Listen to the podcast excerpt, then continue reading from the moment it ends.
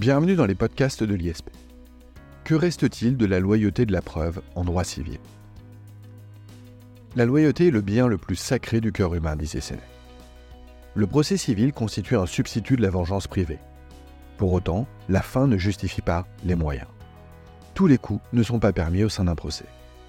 La déloyauté du maniement des armes est susceptible d'en ruiner l'efficacité, faisant ainsi obstacle à l'objectif pourtant premier de manifestation de la vérité. La loyauté doit alors être entendue comme le principe selon lequel le juge et les parties doivent, dans leurs comportements procéduraux, faire preuve de bonne foi et de probité. La loyauté est alors érigée en quasi-vertu processuelle. S'imposant essentiellement dans le cadre de la preuve, la loyauté n'est pas expressément consacrée. Elle s'infère de diverses dispositions du Code de procédure civile et intervient sous divers aspects que nous allons envisager ensemble. Mais ce qui justifie ce podcast et sa réalisation en ce début d'année 2024, c'est évidemment le revirement de jurisprudence de la Cour de cassation en assemblée plénière le 22 décembre 2023 portant admission de la preuve déloyale dans le procès civil. Pourquoi ce revirement? Comment l'expliquer? S'agit-il seulement d'une nouvelle conception de la loyauté de la preuve ou faut-il y voir un déclin de la loyauté? Bref, que reste-t-il de la loyauté de la preuve en droit civil après ces arrêts de décembre 2020. Afin de nous apporter des éclairages en la matière et de répondre à ces questions, nous avons le plaisir de recevoir Franck Touré, professeur de droit civil au sein de la prépa ISP, mon ami. Franck Touré, bonjour. Bonjour Jacob Bérabi. Franck Touré, merci une nouvelle fois de participer au podcast de l'ISP. Franck Touré, on a, connu, on a coutume de dire pardon que la loyauté est à la procédure ce que la bonne foi est au droit des contrats. Déjà, est-ce exact Qu'en pensez-vous? Et concrètement, qu'est-ce que ce principe de loyauté en procédure civile? De l'obscurité, ce principe de loyauté est passé à la lumière sous l'impulsion du juge, s'inspirant d'ailleurs du droit comparé et du droit européen. Néanmoins, si le principe de la contradiction ou du contradictoire est incontestablement un principe consacré par le Code de procédure civile, la loyauté, comme vous l'avez d'ailleurs justement dit, n'est pas explicitement visée au titre des principes directeurs. Désormais, en réalité, le débat va plus porter sur la consécration du principe de loyauté en tant que tel, et non plus seulement comme une, finalité ou une qualité attendue de la procédure, et qui en anime l'esprit, mais plus désormais comme un véritable principe directeur autonome. Et on voit tout de suite la différence avec finalement le droit des contrats, où ce principe de bonne foi est déjà encadré, et surtout est appréhendé depuis de nombreuses années en droit des contrats, alors qu'en matière de procédure civile, il s'agit d'un principe qui est beaucoup plus contemporain. Alors, quelle place le principe de loyauté trouve-t-il donc eh bien, au sein de la procédure civile? Le principe de loyauté dans le procès civil n'est pas expressément visé en tant que principe directeur du procès, aussi bien par le Code de procédure civile que par le Code civil. Toutefois, la loyauté est consacrée par certaines dispositions spécifiques par la pratique processuelle. Il est d'abord possible d'en déceler certaines traces dans les textes, dans les termes même de l'article 24 du Code de procédure civile. En effet, selon ce dernier, euh, les parties sont tenues de garder en tout, euh, le respect dû à la justice. Concrètement, les plaideurs doivent avoir une attitude dans leurs écritures et leur posture pour que la justice fonctionne avec dignité. Alors justement, euh, concrètement, qu'est-ce que ça signifie? Quelles sont les manifestations de ce principe de loyauté en procédure civile? On trouve au sein du Code de procédure civile des références explicites au principe de loyauté. Premier exemple que l'on peut donner, c'est en droit de l'arbitrage. L'article 1464 du Code de procédure civile affirme que les parties et les arbitres agissent avec célérité et loyauté dans la conduite de la procédure. Également, l'article 780 du Code de procédure civile précise que le juge de la mise en état doit veiller au déroulement loyal de la procédure. Ainsi, pendant la phase de l'instruction de l'affaire, ce qui est attendu du juge de la mise en état, c'est d'abord qu'il fasse respecter ce principe par les parties en veillant à ce qu'elles échangent leurs conclusions et se communiquent leurs pièces de manière loyale. Plus généralement, le juge doit veiller au bon déroulement de l'instance. On peut le déduire de l'article 3 du Code de procédure civile, ce qui par exemple l'autorise à impartir des délais et ordonner les mesures nécessaires au respect par les parties de l'obligation qui leur est faite d'accomplir les actes de procédure qui leur incombent dans les formes et les délais requis. Si on se met maintenant du côté de des parties, on trouve une manifestation de la loyauté à travers cette notion d'estoppel qui a pu être dégagée par la Cour de cassation. Qu'est-ce que l'estoppel? Il s'agit d'un comportement procédural constitutif d'un changement de position en droit de nature à induire l'adversaire en erreur sur ses intentions. L'objectif à travers la consécration de cette notion d'estoppel est de mettre en place un instrument de police processuel permettant de s'assurer de la loyauté des débats. La Cour de cassation a ainsi considéré qu'une partie ne saurait, après avoir expressément sollicité que l'affaire soit jugée au vu des écritures postérieures à l'ordonnance de clôture, et après que celle-ci a été rapportée, critiquer la révocation de l'ordonnance de clôture. Néanmoins, la Cour de cassation a certes consacré cette notion d'estoppel, mais a aussi limité la portée de cette notion en contrôlant les conditions de sa mise en œuvre. En effet, par un important arrêt d'assemblée plénière de la Cour de cassation en date du 27 février 2009, elle a affirmé que la seule circonstance qu'une partie se contredise au détriment d'autrui n'emporte pas nécessairement une fin de non-recevoir. Alors merci pour cette vision concrète et ces illustrations, Franck Touré. Euh, maintenant, euh, est-ce que vous pouvez nous dire comment le principe de loyauté trouve sa place dans le cadre des débats eux-mêmes? La Cour de cassation a solennellement proclamé le principe de loyauté comme principe directeur des débats et reprenant d'ailleurs pour l'affirmer les termes de l'article 16 du Code de procédure civile relatif au principe du contradictoire. En effet, par une formulation extrêmement proche, si ce n'est la même que celle de l'article 16, la Cour de cassation a affirmé que le juge est tenu de respecter et de faire respecter la loyauté des débats par un arrêt la première chambre civile du 7 juin 2005. Elle a fondé, la Cour de cassation, ce principe de loyauté, donc elle a fondé ce principe de loyauté des débats sur les dispositions combinées de l'article 3 du Code de procédure civile, selon lequel le juge veille au bon déroulement de l'instance, et de l'article 10, alinéa 1 du Code civil, selon lequel chacun est tenu d'apporter son concours à la justice en vue de la manifestation de la vérité. On trouve ici l'idée d'autorité de la chose jugée. Mais surtout, c'est l'article 16 du Code de procédure civile qui a servi de modèle à la Cour de cassation. En effet, elle a repris la formulation de cet article afin de donner une visibilité, une reconnaissance, une juridicité au principe de loyauté qu'il n'avait pas jusqu'alors. Cette proclamation solennelle reprenons et j'insiste, les termes de l'article 16 du Code de procédure civile, un des principes directeurs du procès, qui est relatif au principe de la contradiction, témoigne ainsi du fait que la loyauté apparaît aujourd'hui comme une qualité d'honnêteté dans le contradictoire. Merci Franck Touré, c'est très clair désormais pour la loyauté dans le procès civil. Entrons davantage encore, j'allais dire dans le cœur du débat, c'est peut-être pas très habile dans le cœur du sujet.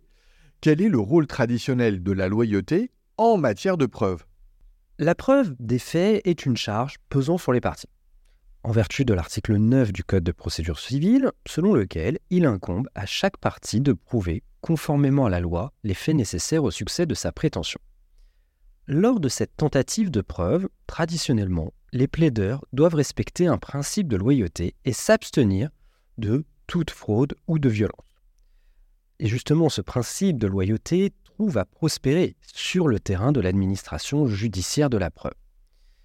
Les solutions qui ont pu être dégagées par la Cour de cassation sont justifiées par la nécessité d'un procès conforme aux valeurs qui soutiennent l'organisation sociale. Et ces solutions trouvent un écho dans l'article 24 du Code de procédure civile relatif à l'obligation de réserve des plaideurs. Aussi, une preuve n'est conforme à la loi que si elle a été obtenue loyalement. Qu'est-ce que cela signifie une preuve obtenue loyalement? C'est-à-dire une preuve obtenue sans ruse ni stratagème. Les éléments de preuve sont également soumis au principe du contradictoire, mais également à une exigence de loyauté.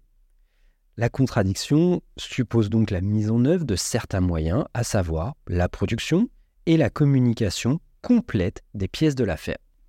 Elle combine de ce point de vue deux éléments de définition. Le premier élément, c'est l'élément matériel qui vise la communication de tout document comportant un élément nouveau dont la connaissance est utile pour la partie concernée. D'ailleurs, selon l'article 132 du Code de procédure civile, la partie qui fait état d'une pièce s'oblige à la communiquer spontanément à toute autre partie à l'instance. Le second élément de définition, c'est l'élément temporel. L'élément temporel vise la communication des documents dans un délai suffisant, compte tenu de la nature de la pièce et du temps du procès. La production d'une pièce hors délai étant inutile est vue comme le signe d'un manquement au devoir de loyauté dans la procédure.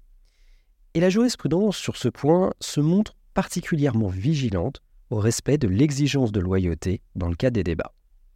Il en est ainsi lorsque le plaideur communique ses pièces ou ses conclusions très peu de temps avant l'ordonnance de clôture et, c'est l'élément factuel, l'élément extrêmement important, met matériellement son adversaire dans l'impossibilité d'en prendre connaissance et donc d'y répondre utilement. C'est ce qui ressort d'un arrêt extrêmement important de chambre mixte de la Cour de cassation du 3 février 2006. Alors, c'est désormais plus clair sur ce que l'on entend par le principe de loyauté de la preuve.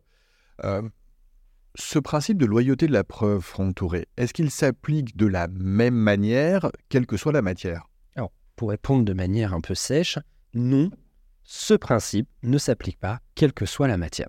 En effet, il y a des matières où le principe de loyauté n'a pas sa place. Prends un exemple. En matière de divorce pour faute, les règles sont particulières, sont spécifiques, et la loyauté ne trouve pas application dans le cadre de la recherche de la preuve. Comme tout fait juridique, la preuve de la faute en matière de divorce se fait par tout moyen. C'est ce qui ressort de l'article 259 du Code civil. Et l'appréciation qu'en fait la Cour de cassation de cet article 259 et de l'article suivant, l'article 259-1 du Code civil, est assez libérale. En effet, selon l'article 259-1, sauf preuve de violence ou de fraude de la part d'un époux, la Cour de cassation va admettre de nombreux modes de preuve qui pourraient être considérés comme, en droit commun, qui pourraient être considérés comme des atteintes à la vie privée et donc comme des procédés déloyaux pour obtenir la preuve. Ainsi, la Cour de cassation a retenu, et ce depuis de nombreuses années, l'admission d'un journal intime, par exemple, pour prouver l'adultère. Elle a aussi retenu que les relations injurieuses pouvaient être établies par des courriels ou même par un rapport d'enquête privée, dont la force probante va être appréciée souverainement par les juges du fond, avec cette seule limite, c'est l'absence de violence ou de fraude. Également, elle a admis la preuve de la faute dans le cadre d'un divorce par des SMS à la seule condition que ces SMS n'aient pas été obtenus soit par fraude, soit par violence. Et on peut déduire les spécificités de cette matière du divorce en raison de la vie privée en réalité. C'est que tout simplement en matière de mariage, il n'y a pas de vie privée, donc en matière de divorce, on peut rapporter la preuve, même s'il pourrait y avoir des atteintes à la vie privée. Alors Franck Touré, si vous me permettez de résumer ce que l'on a pu dire jusqu'à présent, l'on peut partir de trois éléments socles dans ce débat. D'abord, la loyauté est un élément essentiel du procès civil aujourd'hui, un quasi-principe directeur, si vous me le permettez. Deuxièmement, la loyauté en matière de preuve est une évidence au sens où, eh bien, dans le procès, la preuve doit être apportée en principe de manière loyale il existe tout de même une idée que ce principe s'applique à géométrie variable et il existe des matières où l'exigence de loyauté de la preuve eh bien, euh, se dessine de manière euh, plus superficielle que dans d'autres, voire disparaît en raison de spécificités de circonstances, comme on vient le voir en matière de famille. Exactement. Très bien. Euh, on est à ce stade à l'état du droit positif au 21 décembre 2023. Alors, venons-en aux arrêts d'assemblée plénière de la Cour de cassation en date du 22 décembre 2023. Quels sont les enseignements de ces arrêts? Alors, on a eu deux arrêts. Ces deux arrêts, évidemment, sont extrêmement importants. Ils ont été rendus par l'Assemblée plénière de la Cour de cassation. Mais il faut aussi un peu les relativiser. On va d'abord envisager ces deux affaires. On a une première affaire dans laquelle la Cour de cassation admet que des moyens de preuve déloyaux peuvent être présentés au juge dès lors qu'ils sont indispensables à l'exercice des droits du justiciable. Néanmoins, la prise en compte de ces preuves ne doit pas porter une atteinte disproportionnée aux droits fondamentaux de la partie adverse. Droits fondamentaux que peuvent être la vie privée, l'égalité des armes, etc. Et c'est cette solution qui constitue incontestablement un revirement de jurisprudence. En ce sens, elle s'inspire d'ailleurs de la jurisprudence de la Cour européenne des droits de l'homme. Mais en réalité, cette solution répond à la nécessité de ne pas priver un justiciable de la possibilité de faire la preuve de ses droits lorsque la seule preuve disponible pour lui suppose, pour son obtention, une atteinte aux droits de la partie adverse. La décision, en l'espèce de la Cour d'appel, qui avait écarté les enregistrements clandestins au motif qu'ils avaient été obtenus de manière déloyale, est donc censurée.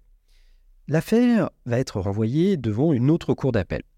Et cette autre cour d'appel, cette cour d'appel de renvoi, devra donc vérifier d'une part que les enregistrements étaient indispensables pour prouver la faute grave du salarié, et d'autre part que l'utilisation de ces enregistrements réalisés à l'insu du salarié ne porte pas une atteinte disproportionnée à ses droits fondamentaux.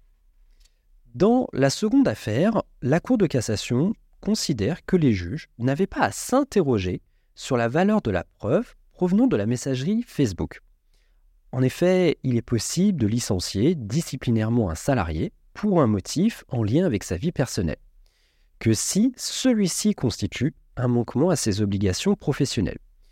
Il en est ainsi notamment lorsque la Cour de cassation a retenu euh, qu'une conversation d'un salarié sur son compte Facebook pouvait justifier un licenciement disciplinaire s'il divulgue à cette occasion une information confidentielle sur son entreprise alors qu'il avait signé dans son contrat de travail une clause de confidentialité. Mais ce n'était absolument pas le cas dans l'affaire soumise à l'arrêt d'assemblée plénière. Les propos échangés par le salarié avec l'un de ses collègues sur la messagerie Facebook constituaient ici une conversation privée, qui n'avait donc pas vocation à être rendue publique et ne pouvait pas s'analyser, en l'absence d'autres éléments, en un manquement du salarié aux obligations découlant de son contrat de travail. Et on retrouve ici la distinction qui est faite dans divers domaines par la Cour de cassation sur l'utilisation de Facebook entre ce qui relève du domaine public et ce qui relève du domaine privé. En conséquence, dans le cadre de cette seconde affaire, le pourvoi est rejeté, mais pour des raisons ici différentes de celles qui ont été prévues par la Cour d'appel. Et ici, en réalité, cela ça consolide, ça confirme une jurisprudence de la Chambre sociale, de la Cour de cassation, et ce n'est pas en tant que tel un revirement de jurisprudence. Alors, euh, est-ce que vous pouvez nous dire, pour ce qu'il en est donc de la première affaire notamment, euh, où se situe exactement le revirement de jurisprudence? Alors, je reviens dessus. La loyauté de la preuve n'est pas expressément énoncée par le Code de procédure civile ou même par le Code civil. Néanmoins, comme on a pu l'envisager, on peut le déduire de l'article 9 du Code de procédure civile.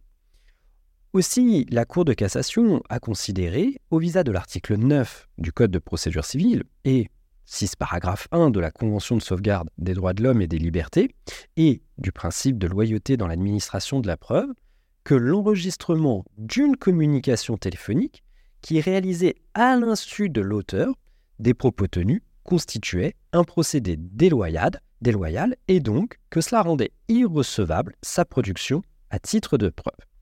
Dès lors, il y en a toute une jurisprudence qui s'est construite à partir de cet arrêt de 2011 euh, qui a justement considéré de tels procédés comme étant déloyaux. Titre d'exemple, il n'est pas permis de produire des preuves frauduleusement obtenues comme une filature organisée par un employeur au préjudice du salarié, ça porte une atteinte ici au euh, respect de la vie privée et donc c'est un procédé déloyal. Néanmoins, la Cour de cassation avait déjà admis quelques atténuations.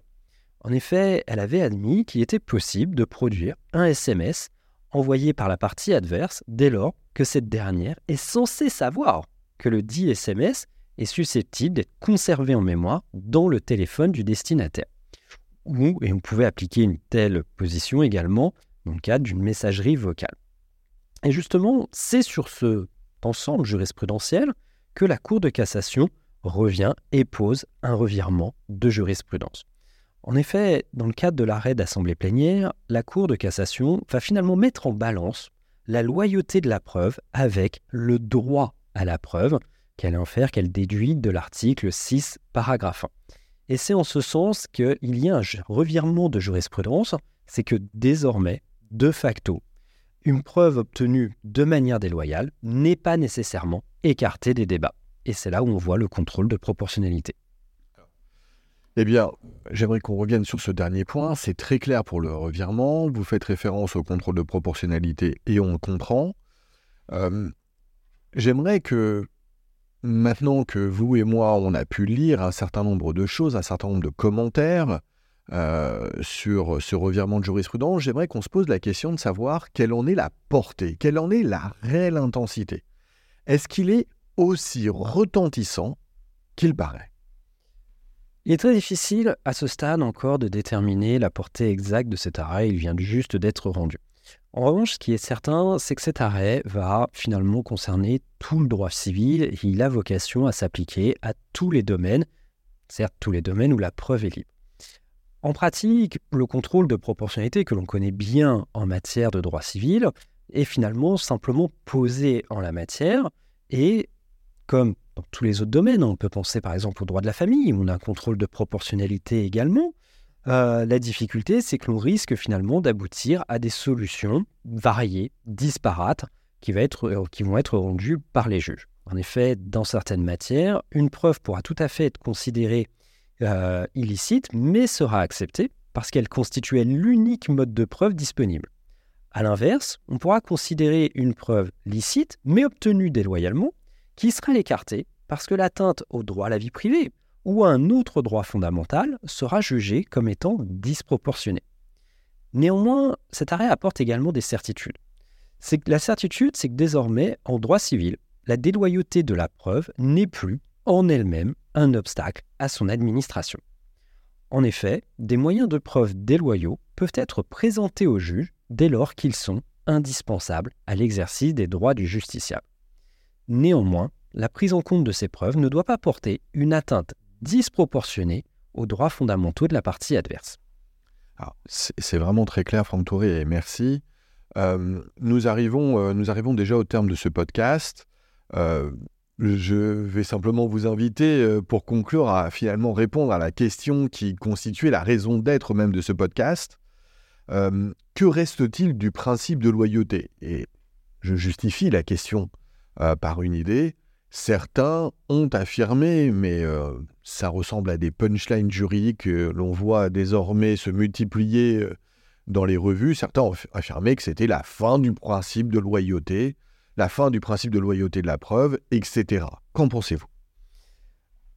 Revenons un peu sur cette notion déjà de loyauté. Cette notion de loyauté, comme on l'a pu l'envisager au tout début, ne peut pas être fixée avec des repères objectifs. C'est ainsi une concurrence extrêmement importante au principe dispositif et au principe de la contradiction. Or, on peut tout à fait fixer, délimiter de manière objective les contours du principe de la contradiction. Concrètement, de déposer une pièce avant l'ordonnance de clôture, c'est respecter le contradictoire. En revanche, de déterminer à quel moment on la dépose, là, cela relève de la loyauté. Et on voit ici que la loyauté va échapper à tout repère objectif, mais c'est justement le but, finalement, de ce principe de loyauté. En effet, la loyauté revêt une connotation morale extrêmement importante, ce qui peut évidemment ajouter des difficultés dans le cadre de sa définition notamment. Dès lors, Faute d'une définition précise permettant d'en cerner finalement les contours, il va être extrêmement délicat d'élever la loyauté au rang d'un principe directeur du procès en raison du risque d'insécurité juridique. Et c'est d'ailleurs pour cette raison que le principe de loyauté n'a toujours pas été consacré en tant que principe directeur consacré au début du Code de procédure civile. Néanmoins, et à mon sens c'est une confirmation avec cet arrêt, c'est que si le principe de loyauté n'est pas consacré, c'est surtout parce que c'est un principe d'interprétation. Et ici, ça devient un principe d'interprétation dans le cadre d'un contrôle de proportionnalité. En effet, ce principe de loyauté sert de principe d'interprétation afin d'apprécier la mise en œuvre des autres principes, et on peut le généraliser maintenant, des autres valeurs en matière de procédure civile. Et ce principe de loyauté va permettre de surmonter certaines défaillances textuelles, par exemple, ou certaines difficultés, notamment aujourd'hui, au regard des principes posés par la Cour européenne des droits de l'homme. Et ici, c'en est un exemple parfait, c'est que désormais, pour rendre une décision de justice et poser une vérité judiciaire, on va mettre en balance les différents intérêts. D'un côté, le droit à la preuve, qui n'existe pas en tant que tel réellement dans le Code de procédure civile. Donc d'un côté, le droit à la preuve, le comportement des parties, la loyauté et les atteintes, la vie privée. Bref, c'est finalement plus qu'au-delà d'un véritable revirement de jurisprudence, c'est plus, à mon sens, une nouvelle étape en matière de procédure civile. C'est l'introduction de manière claire et nette d'un contrôle de proportionnalité désormais au sein de la procédure civile. Franck Touré, merci beaucoup pour ces éclaircissements. Euh, je suis absolument certain que euh, cet arrêt, ou ces arrêts, mais notamment le premier dont vous nous avez parlé et qui est porteur de ce revirement de jurisprudence, fera de petits. Et je suis moi particulièrement curieux de voir comment il va trouver à s'exprimer, notamment dans certains domaines. Je pense à la preuve de la concurrence déloyale ou autre. Franck Touré, merci, merci de votre participation au podcast de l'ISP et à très bientôt. Merci. Au revoir à tous, merci de votre écoute. Au revoir.